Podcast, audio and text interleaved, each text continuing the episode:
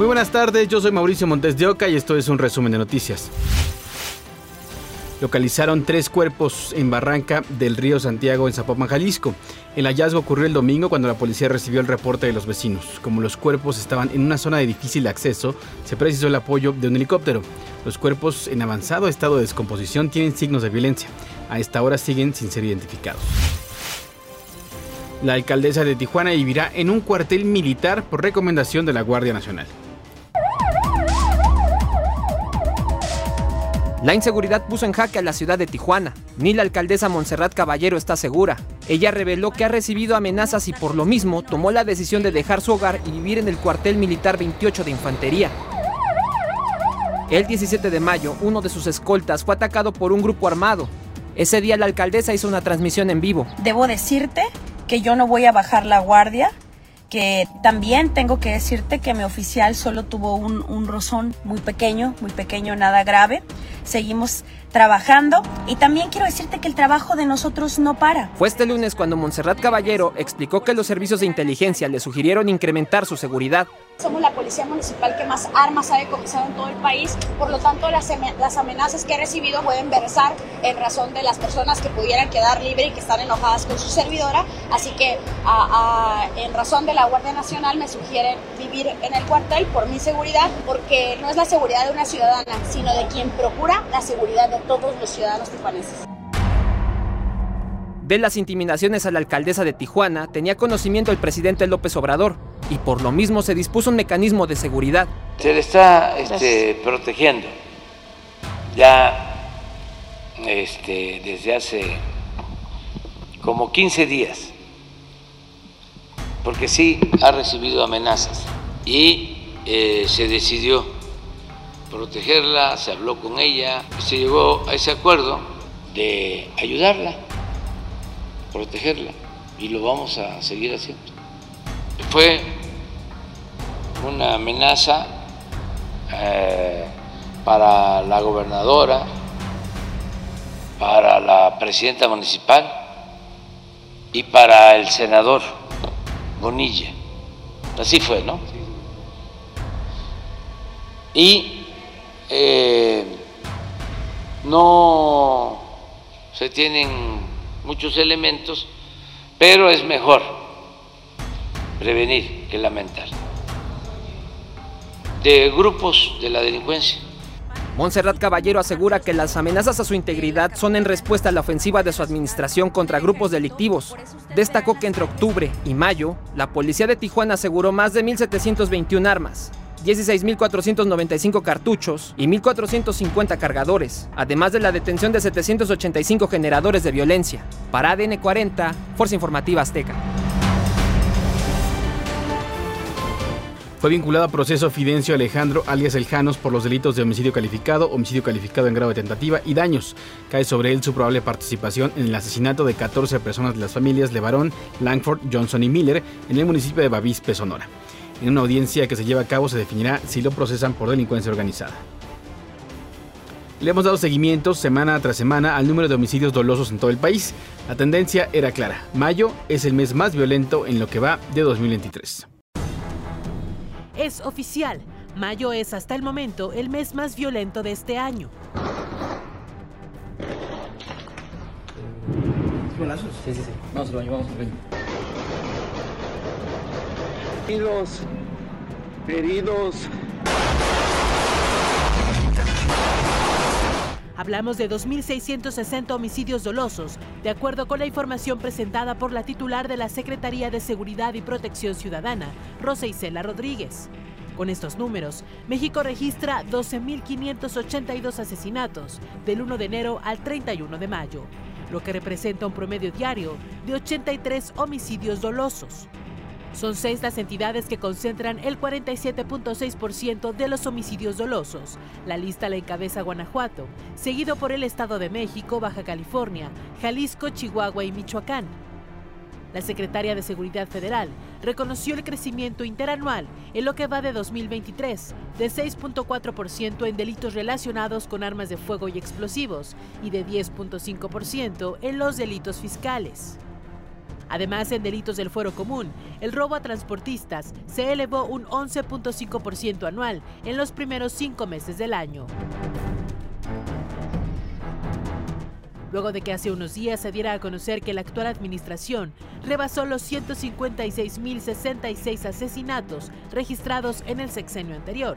El presidente López Obrador culpó a los gobiernos anteriores del clima de violencia. Ahora nos dicen, qué barbaridad, el gobierno de eh, ahora es el gobierno que tiene más homicidios, sí, esta es una mala herencia en seguridad, pero así nos dejaron salud y así nos dejaron educación y así nos dejaron todo. En esa ocasión rechazó un posible acuerdo de paz con delincuentes. Nosotros eh, combatimos por parejo eh, a quienes se dedican a la delincuencia. Y los errores en política suelen ser como crímenes. Fue el proteger a unos y perseguir a otros. Las cifras de la violencia en mayo se dan en el marco de un inicio de junio sumamente violento. En tan solo 12 días se han registrado 971 homicidios dolosos.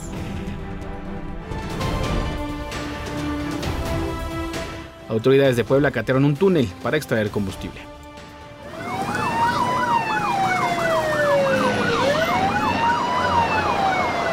La aparición de una toma clandestina dejó al descubierto la existencia de un guachitúnel construido debajo de la zona de ventas y tianguis de la central de Abasto.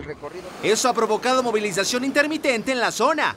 Así ocurrió de nueva cuenta por parte del ejército mexicano, elementos de la Guardia Nacional, Policía Estatal y de la Fiscalía General de la República. Ya es justo en este punto donde han iniciado las investigaciones por parte del ejército mexicano y autoridades de la policía estatal. Es precisamente en este estacionamiento donde se ubicó el túnel, justamente dentro del negocio que se encuentra a mi espalda, una taquería donde se han comenzado a realizar distintos cateos.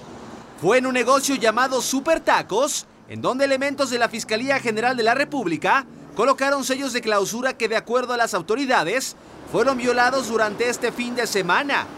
Por ello, el cateo se realizó dentro del negocio y en la parte de la azotea. Para ello, fue necesario subir y ver las conexiones y tubos con los que cuenta el negocio. Ya es justo al interior de este tianguis donde están realizando las investigaciones. Es dentro de este negocio, de esta taquería, donde se ubicó que finalizaba el túnel donde estaba la toma clandestina. En estos momentos, autoridades de la Agencia de Investigación Criminal están realizando revisiones al interior para ver qué es lo que se encontraba en el lugar y por supuesto que las investigaciones tomen su curso. Aunque el túnel ya fue cerrado por autoridades de seguridad física de Pemex y Ejército Mexicano, la zona permanece resguardada mientras continúan las investigaciones. La actividad en la zona de la central de Abasto continúa con normalidad. Autoridades estatales informaron que las investigaciones continuarán durante una semana. Trabajan en coordinación con la Fiscalía General de la República para dar con los responsables. Esta estructura conocida como un túnel, guachitúnel, denominado así, en la cual, bueno, todo este resultado está siendo investigado por las autoridades federales, incluso todavía en este momento. La participación que pudieran tener algunos grupos delictivos forman parte de esta indagatoria. Héctor Gamboa, Fuerza Informativa Azteca. En otros temas, la Comisión Permanente aprobó conceder licencia al senador Ricardo Monreal para ausentarse de su cargo. Aplicará a partir del viernes y después se dedicará a recorrer el país en busca de la candidatura de Morena a la presidencia de la República. Para despedir, los senadores del partido y aliados le trajeron mariachis. Este martes, el diputado Gerardo Fernández Noroña del Partido del Trabajo y el senador Manuel Velasco del Partido Verde presentaron de manera oficial sus licencias para dejar sus curules como parte del proceso de Morena para elegir a su aspirante presidencial. Noroña se despidió de San Lázaro después de casi cinco años de obtener su diputación federal por Iztapalapa. Por su parte, Velasco aseguró que llevará a cabo una campaña de propuestas y no de descalificaciones.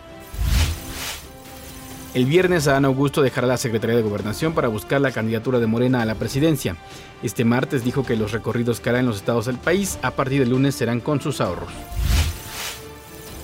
Y Alicia Bárcena, embajadora de México en Chile, sustituirá a Marcelo Ebrard en la Secretaría de Relaciones Exteriores. A través de su cuenta de Twitter, Alicia Bárcena agradeció al presidente López Obrador su confianza. Escribió que con enorme responsabilidad, honor y compromiso recibió su encargo para encabezar la Secretaría de Relaciones Exteriores. Dijo que es un orgullo del Estado mexicano y puntual del proyecto transformador, digno e igualitario de la Cuarta Transformación.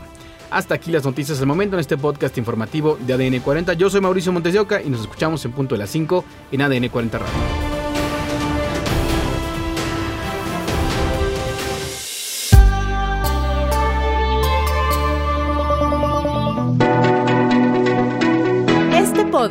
Es presentado por VAS, la super app que te ofrece muchas y nuevas formas de pagar todo lo que quieras con tu celular.